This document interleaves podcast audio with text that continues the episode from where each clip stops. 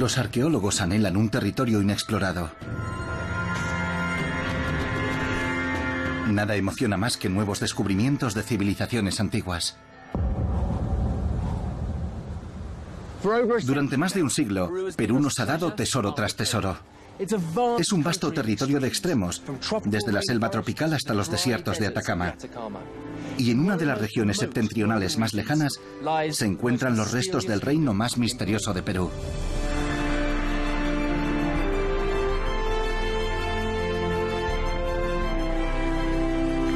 Soy Yago Cooper. Como arqueólogo especializado en Sudamérica, siempre me han fascinado los secretos y misterios enterrados en las profundidades de estos impresionantes e imponentes paisajes. La historia de este continente ha estado dominada por las historias de los incas y los conquistadores españoles. Pero en esta serie exploraré un pasado más antiguo y olvidado, viajando desde la costa hacia las nubes, en busca de civilizaciones antiguas tan significativas e impresionantes como en ninguna otra parte de la Tierra. En el remoto norte del Perú, una de estas civilizaciones prosperó durante más de 500 años. Eran llamados los chachapoyas, lo que se traduce como los pobladores de las nubes. ¿Y quiénes eran? Es uno de los misterios arqueológicos más grandes de las Américas.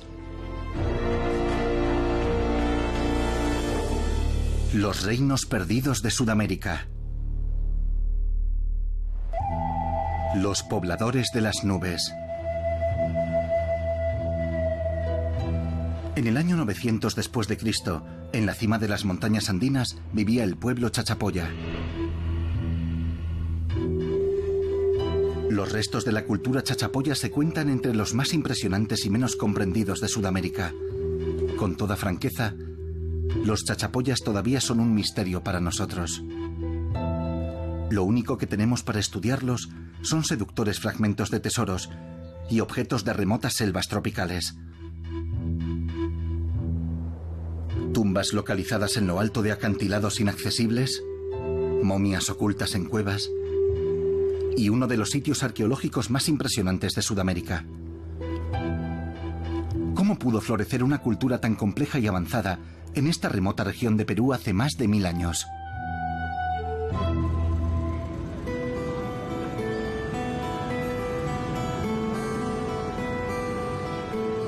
Antes de aventurarnos en las montañas, mi investigación sobre este pueblo enigmático comienza aquí, en la capital peruana, Lima. Ninguna de las culturas indígenas sudamericanas nos dejó registros escritos, por lo que los primeros relatos en papel son las crónicas de los conquistadores españoles.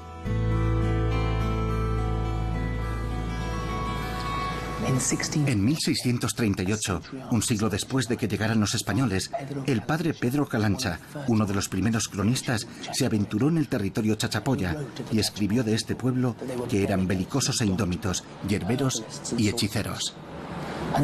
Y ante el asombro de los europeos también escribió, solo obedecían al jefe durante los tiempos de guerra, y no a cualquiera, solo a aquel que era reconocido como el más valiente, emprendedor y audaz. Hechiceros en las cumbres de las montañas, indios belicosos a los que sus jefes no controlaban. A pesar de lo fascinantes que son las afirmaciones de este conquistador, no hay mucho donde indagar. Los invasores españoles no siempre fueron testigos fidedignos. El problema es que solo un puñado de arqueólogos se ha internado en el territorio chachapoya. Así que antes de dirigirme a los Andes, necesito una fuente más fiable. Una de las pocas personas que ha estudiado a los enigmáticos chachapoyas es Adriana von Hagen, por lo que me reúno con ella para asentar los conceptos básicos. ¿Qué es lo que te atrajo a la región de los chachapoyas? ¿Qué te parece tan interesante de su cultura? Precisamente el hecho de que se conozca tan poco y todo lo que la iconografía y la imaginería, que es lo que he estado estudiando, pueden revelar de su cultura. Te darás cuenta de que todos los asentamientos chachapoya, casi todos, están situados en las cimas de las montañas y eran conocidos como hechiceros. Usaban un conocimiento esotérico amazónico de hierbas y drogas alucinógenas. Solo ha sido cartografiada una zona muy pequeña de la región de los chachapoyas. ¿Qué porcentaje de su arqueología crees que hemos encontrado? ¿Un 5%, si acaso? Sí, puedo contar con los dedos de una mano las excavaciones que han sido llevadas a cabo de manera científica. Increíble, y es una región enorme. Enorme. ¿Por qué crees que los arqueólogos no han hecho un trabajo mayor? Sobre todo porque está aislado, al menos para nosotros en nuestro concepto occidental de ir a lugares lejanos. Para los pueblos precolombinos, caminar durante dos semanas no era nada. Pero para nosotros, incluso conducir durante un día es un viaje largo.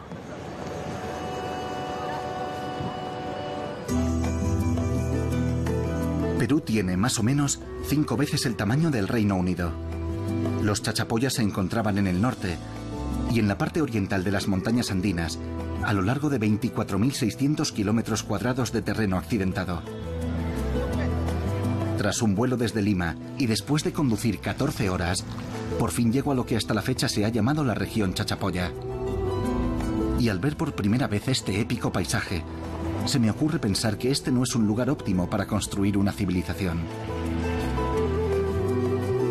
Los primeros seres humanos cruzaron Alaska y entraron en Norteamérica hace más de 14.000 años.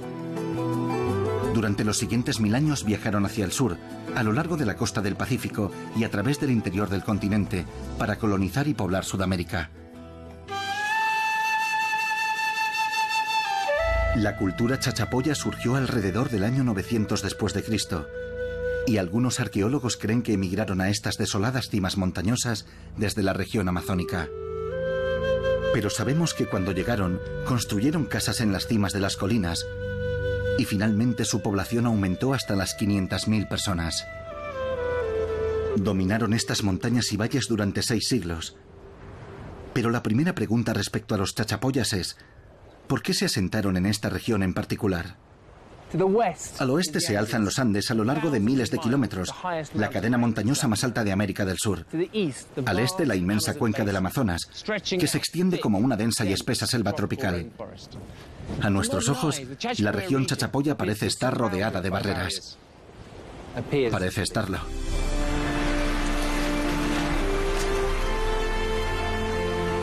Los arqueólogos tienen que mirar más allá de las apariencias.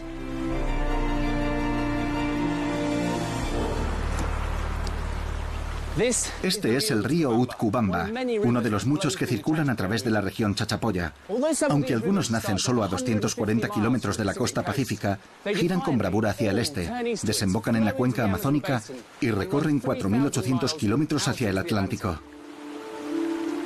Desde nuestra perspectiva, los ríos pueden parecer un obstáculo más que dificultaba la vida de aquella gente. Pero para ellos era más fácil desplazarse por el agua que a través de la selva o escalando montañas. Y parece ser que los primeros chachapoyas tenían balsas y canoas, por lo que el río adquiere un nuevo significado. Se convierte en una autopista que conecta los Andes con la cuenca amazónica. Los viajes que habrían llevado días a pie podrían ser completados en horas por el río. En los niveles inferiores hay indicios de la selva tropical y de las conexiones con la extensa cuenca amazónica, el lugar de mayor diversidad biológica del planeta. De modo que a pesar de vivir en lo alto de las montañas, los chachapoyas podían comerciar con los pueblos del Amazonas, garantizando el suministro de multitud de hierbas, medicinas, animales y plumas de aves exóticas. Los chachapoyas habían elegido un enclave ideal. Lo que puede parecer aislado, en realidad habría sido un centro para comerciar.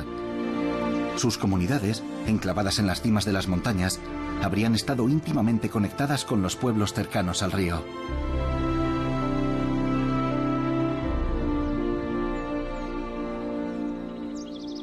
Esto es cera de abejas, un producto típico del Alto Amazonas. Es exactamente el tipo de producto exótico que habrían llevado a lo alto de las montañas y más allá.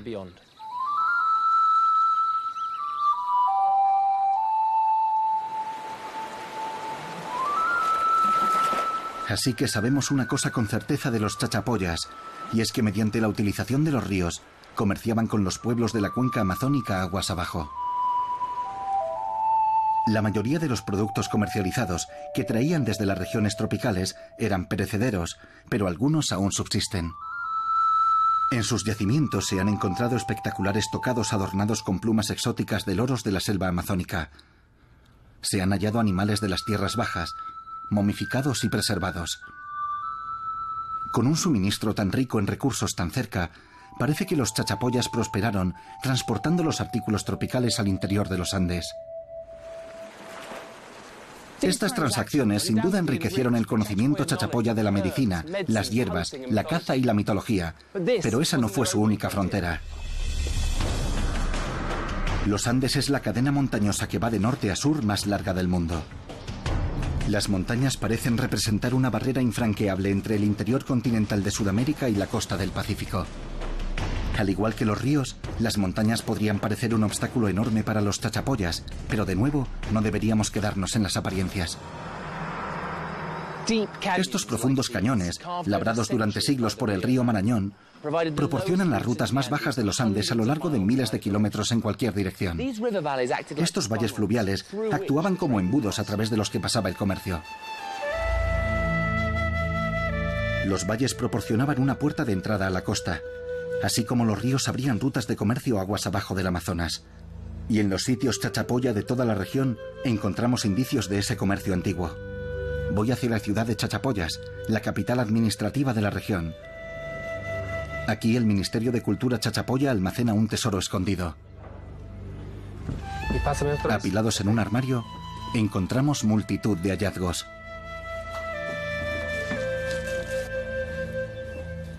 Vigilados por los restos momificados de una tumba chachapoya, me han permitido echarles un vistazo. Esto es una llama. Estas llamas eran muy importantes. Jugaban un papel primordial en la vida de los chachapoyas. Obviamente no había caballos en ningún lugar de América antes de que aparecieran los europeos, por lo que la llama no solo era valiosa por su carne y su lana, también se usaba como principal animal de carga. Aquí vemos una cuerda que da vueltas alrededor de su espalda y forma aquí un bulto en el lomo. Aunque en realidad se trata de una vasija, como se ve, parece que esta cuerda representa ese morral que lleva la llama en el lomo para cargar el producto hasta las tierras altas. Es preciosa. Esta concha se encontró en la tumba de un guerrero chachapoya de esta región. Tiene estas perforaciones a los lados. E incluso ahí dentro pueden verse los agujeros dentro de la concha. A mí me parece que es una flauta, un instrumento musical. Esto debe de haber recorrido más de 500 kilómetros desde la costa ecuatoriana. Y nos lleva a pensar en aquellas redes de comercio de la región Chachapoya, remontando los sistemas fluviales a través de los Andes y bajando por el otro lado. Esta es una pequeña vaina de semillas.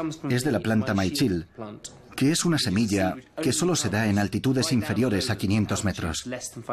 Así que esto debe de haber venido desde el Amazonas. Pero esta concha es muy útil porque se usa como instrumento musical. Le pasaban un cordel y la usaban como un cascabel atado a las muñecas y a los tobillos, como los bailarines de Morris en el Reino Unido.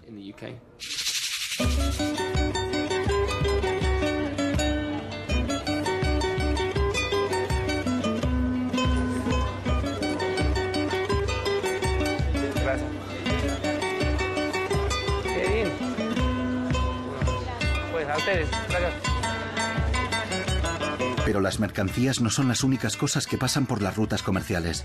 Con el comercio llega la comunicación y con la comunicación llega el conocimiento. Caminando por un mercado local, se ponen de manifiesto los beneficios de un sistema de comercio efectivo. No tienes que excavar tus propias minas para conseguir metales, ni buscar durante días en el Amazonas para conseguir plantas exóticas. Lo más interesante es que con estas redes comerciales te expones a todo lo nuevo, a lo último en arte, tecnología, plantas medicinales y lo más importante, nuevas ideas que pueden afectar a tu cultura.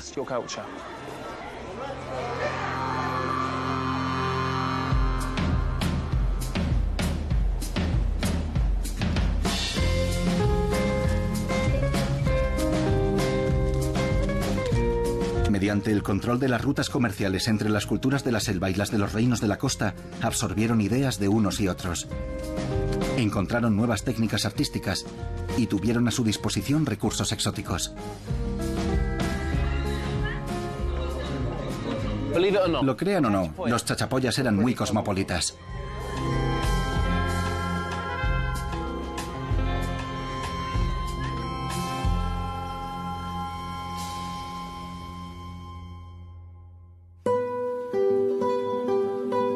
Como sucede a menudo con esta esquiva comunidad, solo quedan fragmentos de su vibrante cultura. Hay pictogramas y pinturas en las laderas, instrumentos musicales y cerámica. Y lo más sorprendente de todo, sus preciosos tejidos.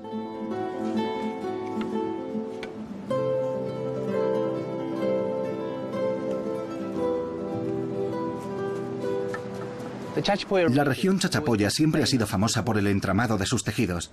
Por desgracia, muy pocos de estos tejidos chachapoyas sobrevivieron. Pero los pocos que hay nos proporcionan esta hermosa visión de sus creencias y de su imaginería.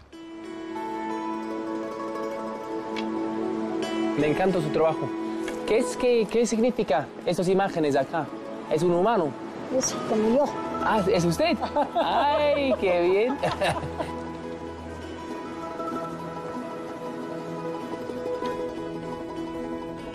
Las túnicas y mantas chachapoyas estaban decoradas con animales coloridos, serpientes y extrañas criaturas con aspecto de sapo. No sabemos lo suficiente para decir con seguridad qué significan, pero sugieren un sistema simbólico de creencias muy desarrollado, con influencias tanto de las tierras altas como de las bajas.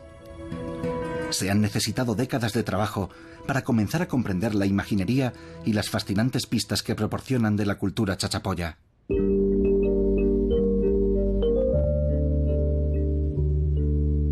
Hay un objeto del periodo tardío encontrado en yacimientos chachapoya que encarnan la complejidad de su cultura. El quipu. El quipu es una especie de cordel encriptado con información codificada, que al parecer solo llevaban personas especiales conocidas como los guardianes del quipu, y que a menudo fueron enterrados junto a los muertos. Hay más de 600 de estos fascinantes objetos en el mundo, incluida esta impresionante colección del Museo de Leimebamba. Los quipus siguen siendo uno de los grandes misterios sin resolver de la arqueología moderna. Cuando la gente viene a un museo en América del Sur, se siente atraída sobre todo por los objetos de oro, esas piezas relucientes y brillantes. Pero la realidad es que, arrumbados en un rincón polvoriento, están estos trozos de cordel, los quipu. Los quipus son extraordinarios. En quechua, el lenguaje inca, quipu significa nudo, se pensó inicialmente que estos objetos misteriosos eran alguna clase de ábaco sencillo sudamericano, pero investigaciones recientes sugieren que son muchísimo más sofisticados que eso. Si pensamos en nuestro propio lenguaje, tenemos 28 letras que nos dan 28 variables diferentes. Podemos hacer cualquier número de combinaciones de esas letras en una secuencia. Así que tomamos esa idea de buscar variables y diferentes formas en que pueda registrarse esa información y centramos la atención en el quipu. Hay un cordel principal y tres cordeles que salen de él. Cada uno de ellos puede ser espaciado a diferentes distancias a lo largo del cordel principal. Cada uno de esos cordeles auxiliares puede tener una longitud distinta. Puede haber nudos diferentes en lugares distintos a lo largo de los cordeles auxiliares. Incluso los mismos nudos tienen formas distintas, desde nudos sencillos a dobles, y hasta 10 cordeles diferentes aparecen enrollados dentro del mismo nudo. Hay diferentes colores y diferentes dobleces. Te das cuenta de que hay muchas escalas distintas cuya información está guardada en ellos. Al principio se pensó que eran solo una serie de números. Lo que sabemos ahora es que lo que guardan estos quipus son leyendas, mitos, narraciones de la gente que los hizo. Si, como sospechamos, el quipu contiene narraciones, la importancia es enorme. Significa que los chachapoyas y los incas, que también usaban el quipu, tenían un sistema tridimensional para registrar historias. Oculta en los nudos podría estar la clave para abrir una serie innumerable de secretos. Nos queda mucho por entender de los quipus, pero por ahora solo podemos contemplarlos con asombro.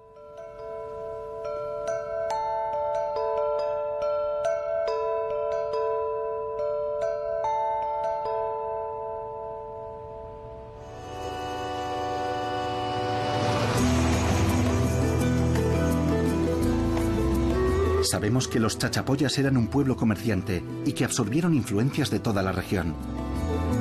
Pero si sus medios de subsistencia dependían del río, ¿por qué se asentaron en las cimas de las montañas, que eran menos accesibles?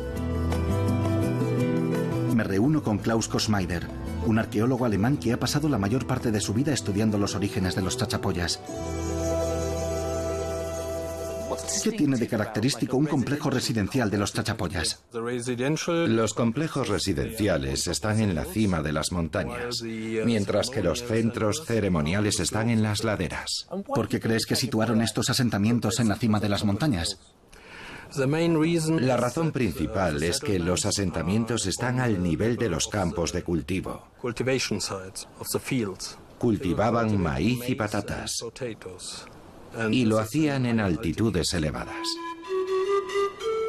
En los Andes, las diferentes altitudes proporcionan microclimas distintos, donde se desarrollan diferentes cultivos. Por lo tanto, los pobladores de las nubes construyeron sus impresionantes aldeas a una altitud óptima para cultivar. Los asentamientos pueden decirnos muchas cosas. La arquitectura y el diseño de las construcciones nos proporcionan una valiosa información acerca del modo en que vivían los chachapoyas. Es genial estar dentro de una de estas estructuras. ¿Qué es lo característico de la arquitectura chachapoya? Las estructuras chachapoya son redondas y tienen una decoración en forma de frisos, en su mayoría haciendo zigzag. Ese es un motivo universal de los chachapoyas. Con solo mirar alrededor de esta estructura, veo estas ranuras para vigas en las paredes. ¿Qué nos dice eso? Es posible que las ranuras para vigas fueran para construir un segundo piso en esta casa. Tener varias plantas en una casa es muy poco usual en América del Sur. Para mí este es un gran edificio. Es una estructura grande para... Sí, esta estructura no es una estancia doméstica, es un centro de ceremonias. Por eso en el interior de las casas practicaban rituales y danzas. Es impresionante ver una construcción de dos pisos de 600 años de antigüedad aquí en Sudamérica. Es casi inaudito.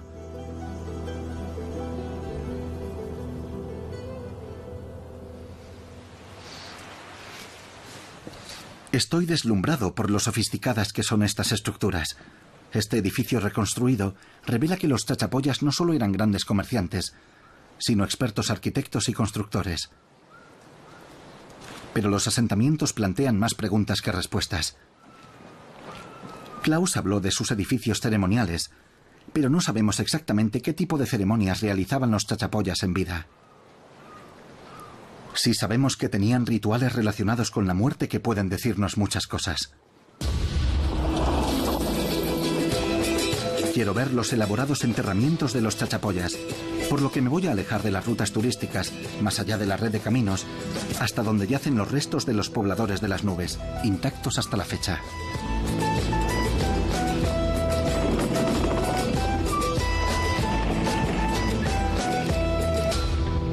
Diego. Egren. se llama loco. ¿Sí? ¿Se llama loco?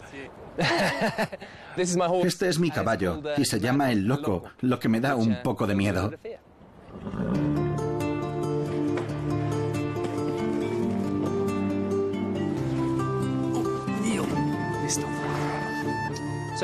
Tengo una hermosa silla de montar de tela y estribos hechos de neumáticos viejos.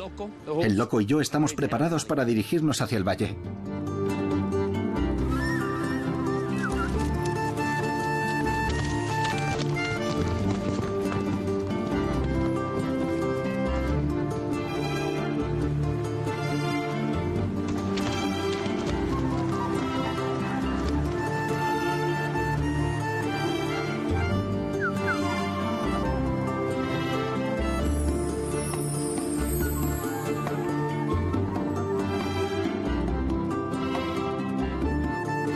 Y los otros caballos formarán parte de nuestra expedición de subida a la montaña, hasta que avistemos los imponentes acantilados de la Petaca.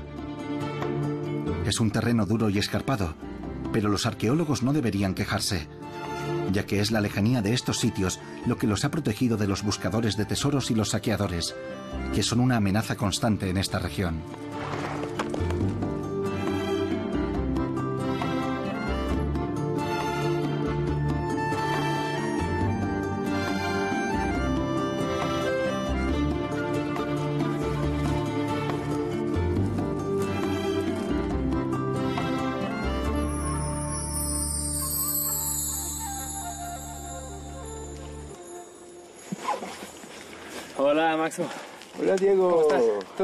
Muy bien. Bueno, me encantó. Bienvenido. Sí.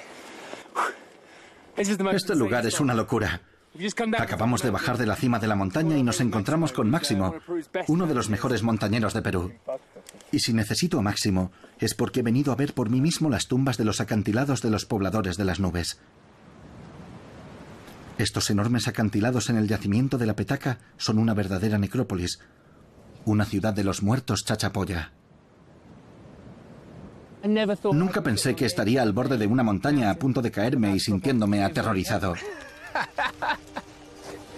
Es una caída muy grande.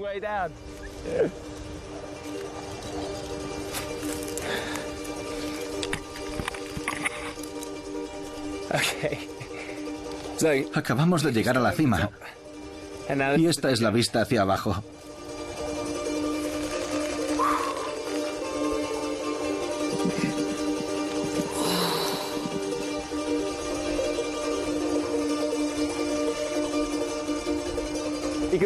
Sientes cómo la cuerda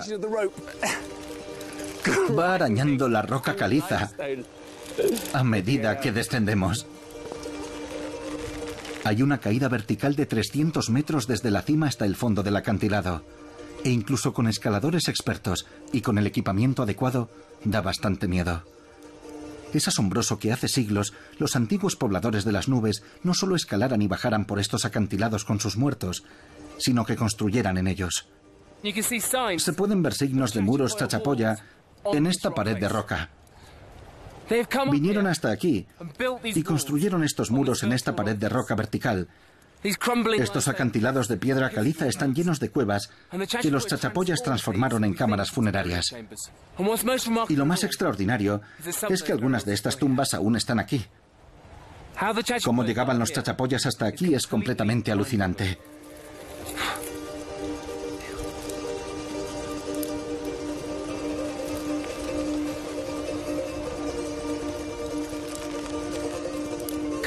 Un poco más abajo pueden ver que detrás de mí hay enterramientos intactos.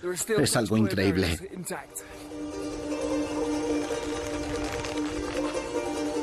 Los huesos de este pueblo antiguo se asoman por todo el acantilado junto a un ocasional nido de buitres. Pero las verdaderas revelaciones están dentro de las mismas tumbas.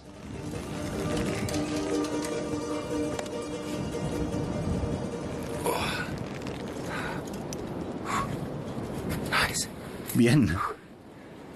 Genial. Vaya, estamos dentro de una cueva. Es una pequeña cueva natural, pero justo aquí en los bordes se puede ver que los chachapoyas construyeron muros hacia arriba, expandiendo los lados de la cueva.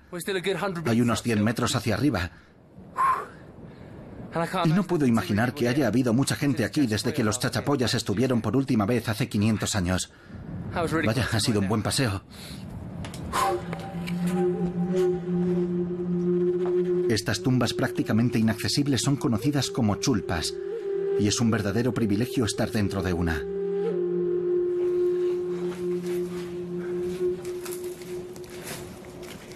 La cueva está llena de pequeños recovecos y grietas.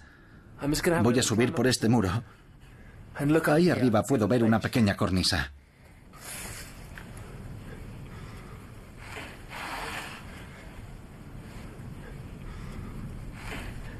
Dentro de este nicho hay un esqueleto humano aún intacto. Todos los huesos están en la posición correcta. Se puede ver que ha sido envuelto en una especie de túnica o manto. Esto es verdaderamente espectacular. Esta es una de las muchas cuevas que hay dentro de los acantilados en forma de panal de abeja en la petaca. Y todos los restos parecen estar colocados de manera cuidadosa y ritual. Vamos a tener mucho cuidado aquí, porque hay huesos en el suelo. Si miramos por aquí, podemos ver algunos restos de difuntos chachapoyas. Nunca había visto nada parecido. La forma en la que están montados me hace pensar que pueden haberlos descarnado antes de traerlos aquí. Y el modo en el que han colocado los cráneos y los huesos largos es bastante particular. ¿Cómo los han ubicado contra esta roca? Deben de haber estado aquí por lo menos 500 años. Podemos ver un grupo completo de huesos largos. El cráneo, una articulación de rodilla, Es algo increíble ver todo esto aquí. Algunas de estas cuevas contienen una sola tumba, otras albergan múltiples tumbas, posiblemente de familias. Y aquí se pueden ver algunos de los dientes de la mandíbula inferior. A juzgar por el desgaste, este es un anciano. Los dientes están muy desgastados. Es extraordinario que se consiga este nivel de conservación en estas cuevas. Solo cuando se ve el esfuerzo que ha requerido ubicar aquí estos restos, protegidos de los elementos, es cuando se comprende lo importante que debe de haber sido el cuidado de los muertos para los chachapollas. Hay algo muy inquietante en esta tumba. Claramente querían mantener este lugar vivo en su memoria. Venían aquí una y otra vez. Hay decenas de tumbas solo en esta cueva. El hecho de que haya estado abandonada y que seamos los primeros en visitarla después de tanto tiempo, creo que hay algo conmovedor en ello. Se podría pensar que colocar a los muertos en lugares inaccesibles, en lo alto de los acantilados, significaba dejarlos solos. Pero algunas de las rocas del interior están desgastadas, lo que sugiere repetidas visitas a estas cuevas. Encontrar arqueología como esta en su contexto es fundamental, porque si queremos entender lo que estaban haciendo los chachapollas, necesitamos verlo así, tal como lo dejaron. No voy a tocar ninguno de los huesos. Quiero dejarlos aquí exactamente como están. Y luego, con suerte, vendrán los arqueólogos algún día y excavarán esta cueva de forma apropiada.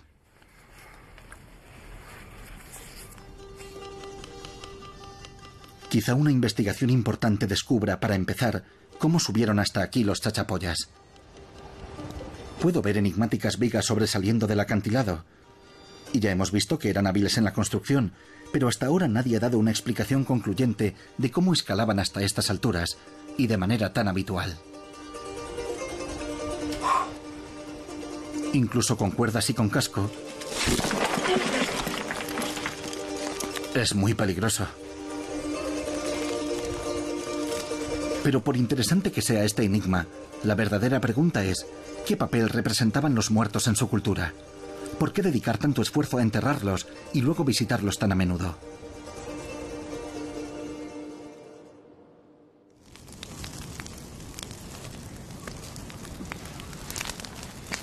Encontrar una respuesta no es fácil, pero un tipo diferente de tumba proporciona otra pista, aunque contaminada por la historia reciente. Los sitios chachapoyas son difíciles de encontrar. A menudo hay que subir a las colinas para hacerlo. Pero se están volviendo cada vez más vulnerables. En 1996, cuando unos ganaderos iban con su ganado por un valle como este, vieron un árbol caído cerca del camino. Detrás del árbol había una pequeña apertura. Sintieron curiosidad y entraron. Allí había 200 momias chachapoyas. Al yacimiento lo llamaron Laguna de los Cóndores.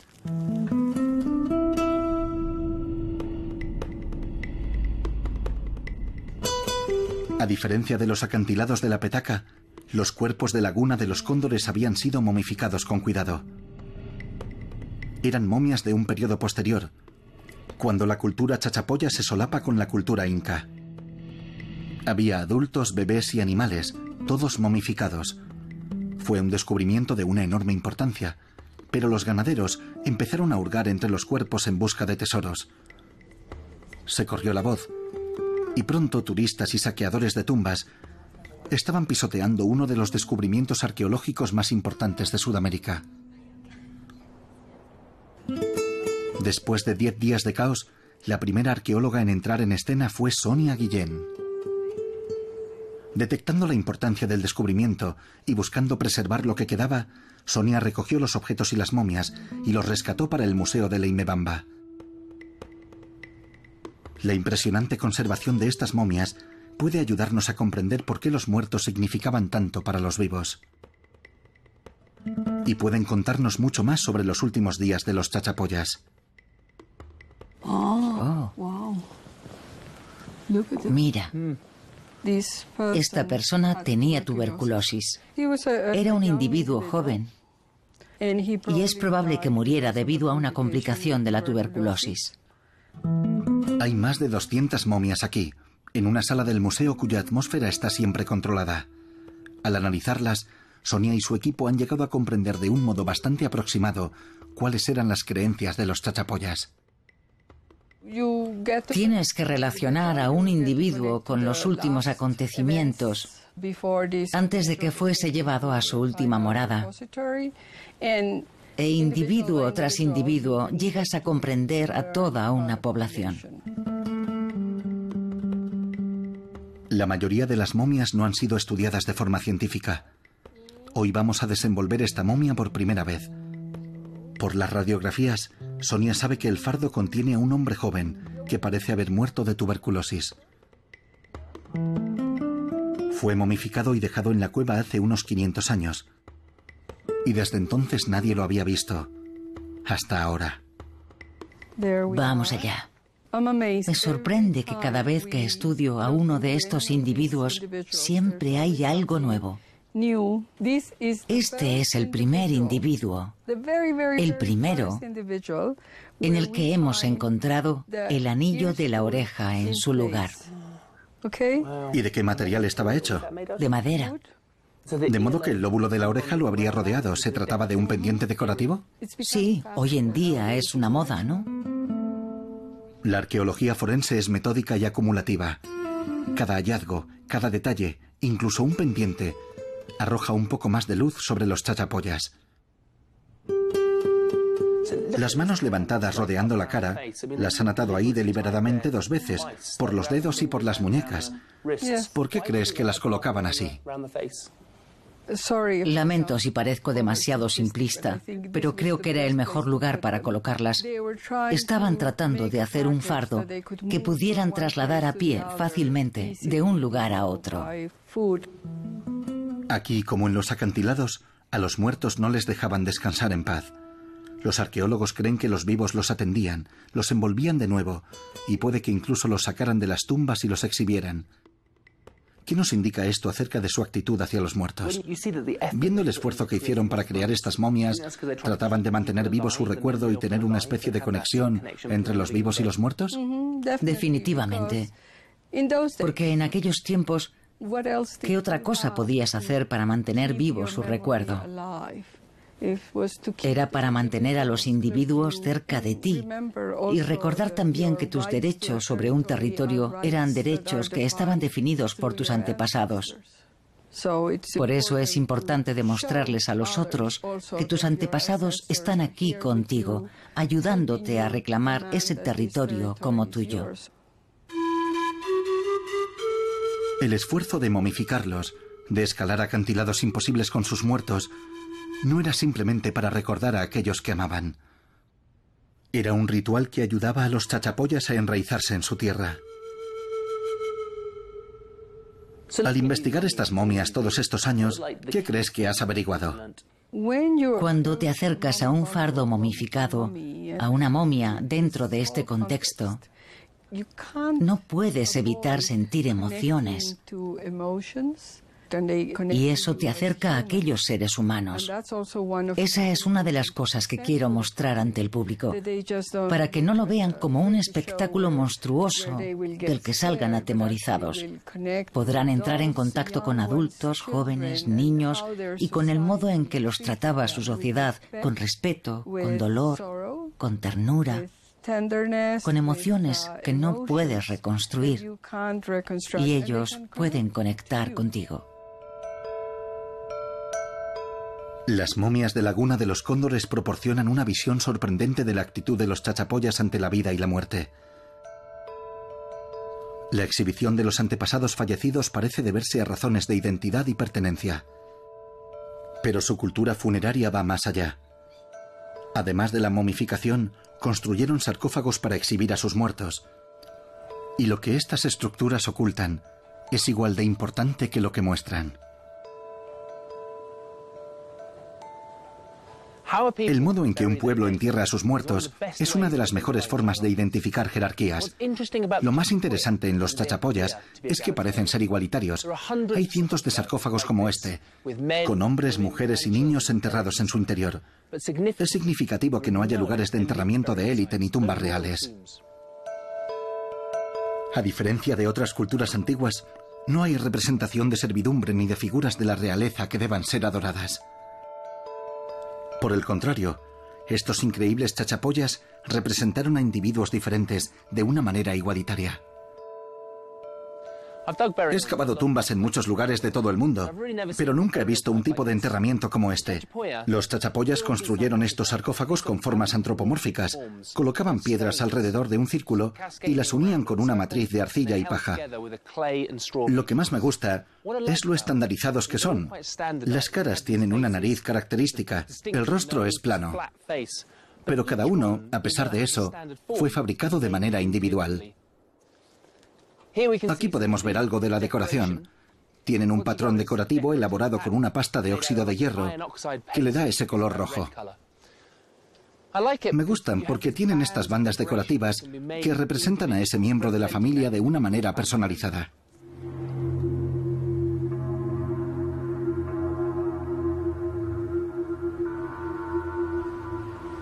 Estos extraños sarcófagos parecen fantasmas en medio del paisaje. Aún no se ha llevado a cabo el suficiente trabajo arqueológico para estar seguros de qué conmemoran, dado el difícil acceso a este lugar. De hecho, algunas de estas enigmáticas estatuillas de barro y paja parecen estar protegidas por la misma naturaleza.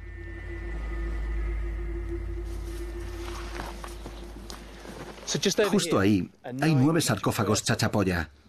Me gustaría verlos más de cerca, pero el de la derecha tiene dentro un nido de abejas asesinas. Las abejas han matado a varias personas aquí en los últimos años, así que de ninguna manera me voy a acercar más. Para observar más pruebas de esta sorprendente ausencia de jerarquía, tienes que abrirte paso a la fuerza.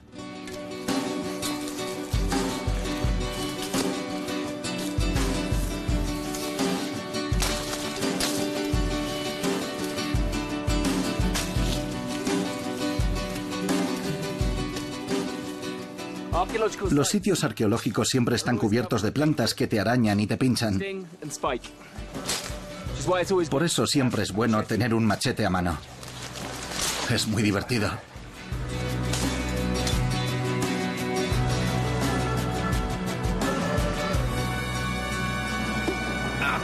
me he clavado una espina. Dos espinas.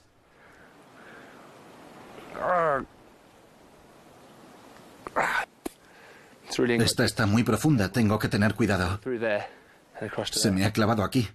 Necesito a alguien con unas pinzas. Oh, duele. Me estoy quedando sin la punta de la que poder tirar. Me duele. Vale. A la de tres, tira hacia afuera. Un, dos, tres. Genial. Y aquí está nuestra amiguita. Ahora me toca vengarme.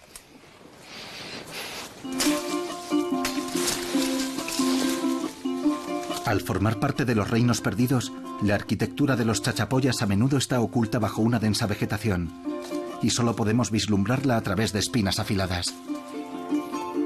Pero vale la pena acceder a ella a través de las colinas para reunirme con Peter Lerche. Originario de Alemania, Peter es un antropólogo que ha vivido en esta región durante 32 años. Nadie conoce al pueblo chachapoya como Peter, su pasado y su presente. De hecho, se considera peruano. Incluso llegó a ser alcalde del pueblo de los chachapoyas y consiguió acercarme a uno de los muchos asentamientos chachapoya perdidos. ¿Cómo se llama este asentamiento? Este asentamiento es Yalape. ¿Yalape? Yalape, el centro de la población chachapoya. ¿Y qué es esto que vemos aquí? Esto es un centro ceremonial de Yalape. Una pared de 6 metros de altura, justo en la cima del risco que puede verse a kilómetros de distancia. Toda una declaración de principios. Es una manifestación de tipo ideológico. Aquí estoy. Demuestran que no se esconden. ¿Y esto de aquí? ¿Qué son estos frisos en particular? Este es un friso en zigzag y simboliza a una serpiente. ¿Y el símbolo de ahí arriba? ¿Cuál crees que es el valor de ese símbolo romboidal? La forma romboidal es el ojo del jaguar. No es una cultura amazónica ni es una cultura andina, es una mezcla de ambos mundos. En su momento álgido, en el territorio Chachapoya vivían más de medio millón de personas, más que hoy en día. Y todo apunta a que los pobladores de las nubes no solo tenían su propio simbolismo y su ideología, sino que evolucionaron de un modo totalmente distinto al de cualquier modelo europeo. No tenemos ninguna manifestación de poder en su arquitectura. No hay arquitectura de poder. Normalmente los seres humanos mostramos nuestro poder con palacios. Y aquí todas las construcciones muestran las mismas estructuras circulares. ¿Y esto desafía la interpretación arqueológica de algunas de las grandes construcciones? Porque cuando la gente piensa en una cultura compartida por medio millón de personas, lo primero es asociarla con una jerarquía, con una élite, pero aquí no encontramos nada de eso. A nivel arqueológico o arquitectónico no hay evidencias. En ciertos avances tecnológicos que observamos en lugares como este y en su organización del trabajo, es donde podemos apreciar cómo la gente debía de unirse para trabajar como un colectivo y no bajo la autoridad de un líder. Era por necesidad. Sabían que necesitaban muros de contención, terrazas agrícolas, de modo que tenían que mantenerse unidos y trabajar juntos. Debo admitir que me estoy enamorando de los chachapollas. Hasta ahora, las pruebas nos señalan su pericia arquitectónica, su cultura igualitaria y una devoción sincera hacia sus muertos. La mayor parte de la arqueología de todo el mundo enfatiza el lado más brutal de la conducta humana. Batallas, armas, sacrificios. Pero los chachapollas desafían ese supuesto de que todas las sociedades humanas evolucionan del mismo modo. Pero no nos engañemos, esto no era el jardín del Edén sudamericano. Era un lugar difícil para vivir y los chachapollas a menudo peleaban entre ellos. Pero no había una jerarquía rígida. Compartían ideas. En estas laderas montañosas surgió una sociedad que era a la vez compleja y culta, con su arte y arquitectura propios, sus propias creencias y valores. Durante 600 años, la sociedad prosperó en estas tierras y enriqueció su conocimiento gracias al comercio. A medida que la civilización chachapoya se desarrollaba, no dejaba de crecer e innovar, hasta el punto de llegar a dominar el paisaje a miles de kilómetros a la redonda. Construyeron casas redondas sobre las cimas de las montañas y tumbas en las paredes de los acantilados. Y aquí, en el centro del territorio chachapoya, construyeron su obra maestra. La idea de que solo eran mercaderes pasivos es rechazada cuando llegas al yacimiento Chachapoya más famoso de los Andes. Cubriendo 61.000 metros cuadrados y a 3.000 metros sobre el nivel del mar, nos encontramos en Cuelap.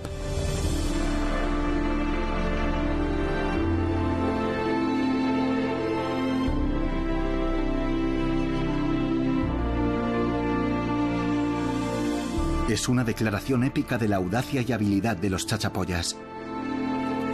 Se calcula que tardaron siglos en construir Cuelap, y es probable que la gente que vivió aquí estuviera reforzando constantemente la estructura. En algunos lugares, la gruesa plataforma de piedra tiene más de 20 metros de altura, y algunos de los bloques de piedra caliza pesan más de 3 toneladas.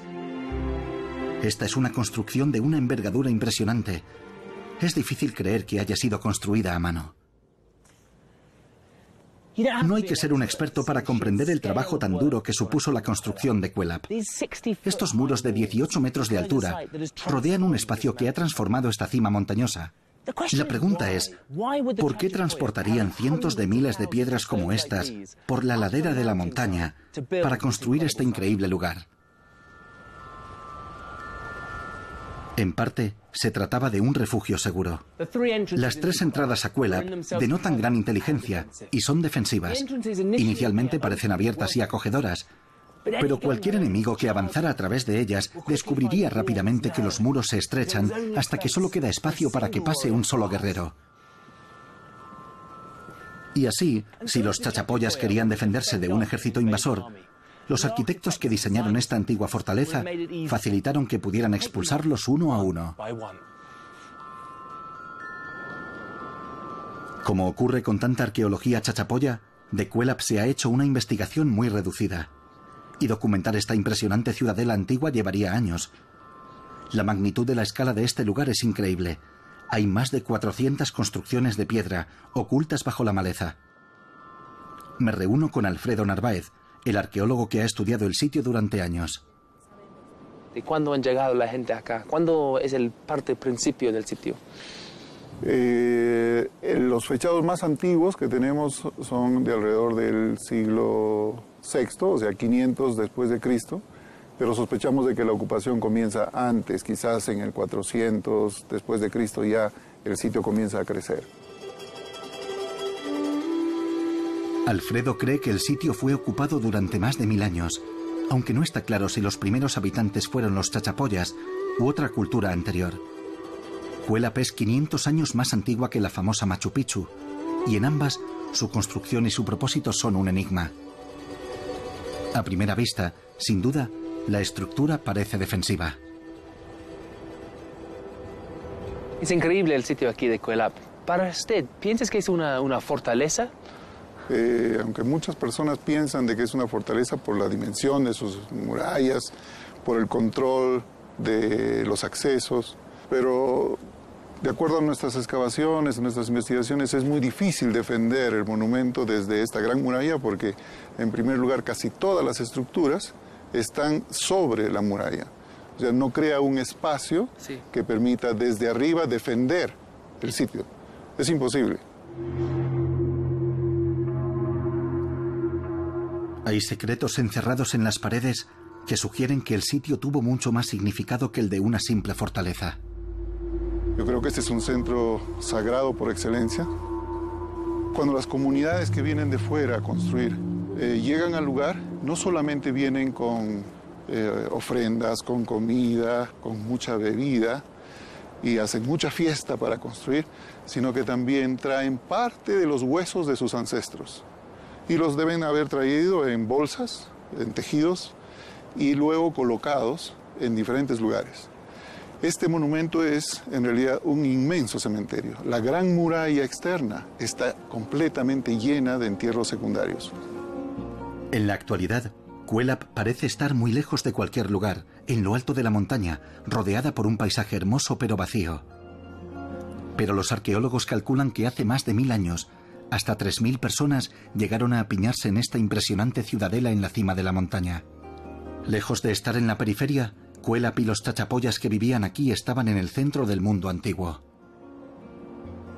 Entonces tenemos esta idea de una cultura bien definido y bien sabido del, área de, de parte grande de Sudamérica. Es una de las culturas más importantes de esta región, en la Amazonía, en los Andes nororientales, que dieron como consecuencia uno de los monumentos eh, arqueológicos, arquitectónicos, más espectaculares de toda América.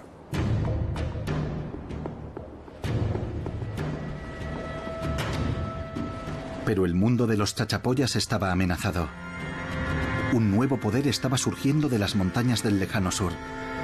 Hoy es un imán para los turistas, pero desde el año 1430, Machu Picchu y la cercana capital Cuzco fueron el hogar de la realeza inca, que se propuso conquistar el norte de Perú. Lo que fueron los romanos para Europa, lo fueron los incas para América del Sur. En su época de máximo esplendor, su imperio se extendía desde Ecuador hasta Argentina. Hacia el año 1470, los incas alcanzaron las laderas orientales de los Andes, la tierra de los pobladores de las nubes. Abrieron caminos como este para sus conquistas y construyeron fuertes a lo largo de sus tierras. El poderoso imperio inca envió un emisario a los chachapoyas para pedirles que se sometieran o se enfrentarían a una guerra. Ellos respondieron que preferían morir defendiendo su libertad.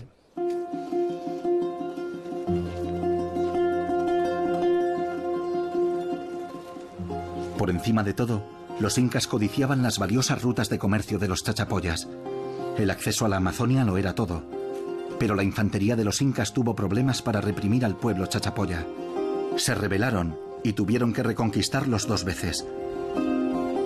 Los chachapoyas pagaron un alto precio por su resistencia. El imperio inca tenía una política llamada mitma. Un pueblo conquistado era dispersado muy lejos, desplazado por la fuerza de su territorio de origen a las zonas más remotas del imperio inca. El pueblo chachapoya fue esparcido y dividido, enviado a lo que ahora es Ecuador y a las orillas del lago Titicaca, donde en la actualidad hay un pueblo llamado Chachapoyas.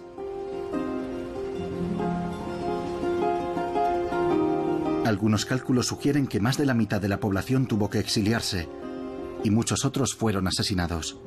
Solo unos pocos chachapoyas permanecieron en su tierra natal.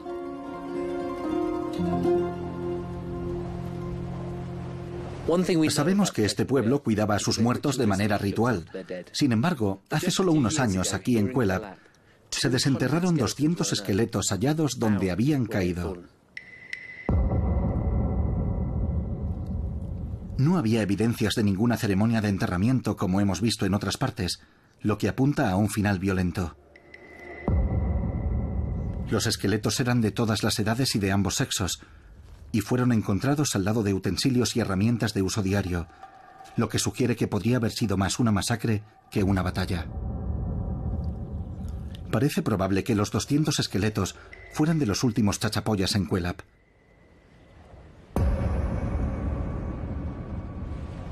Los incas gobernaron a los chachapoyas que quedaban, hasta que el nuevo mundo cambió para siempre, con la llegada de los saqueadores europeos.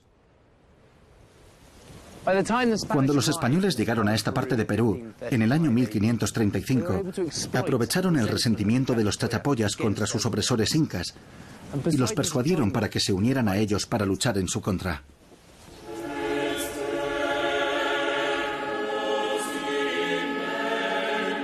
El encuentro con los europeos fue fatal para la cultura chachapoya. Los invasores españoles trajeron con ellos algunos misioneros, que se aprestaron a convertir a la población indígena con celo evangélico. Y también trajeron la viruela, el sarampión y la difteria, que asolaron a los chachapoyas en los años que siguieron. Solo dos siglos después de la llegada de los españoles, el 90% de los chachapoyas supervivientes había perecido. El reino de los pobladores de las nubes solo contenía nubes.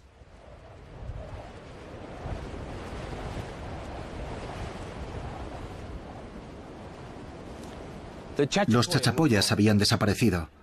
El bosque del que provenían creció alrededor de sus estructuras tragándoselas, donde permanecieron invisibles durante siglos. Incluso hoy en día, es seguro que en algún lugar por ahí fuera hay muchas más tumbas, pueblos y monumentos chachapoyas que yacen ocultos a la vista en esta enorme y hermosa región.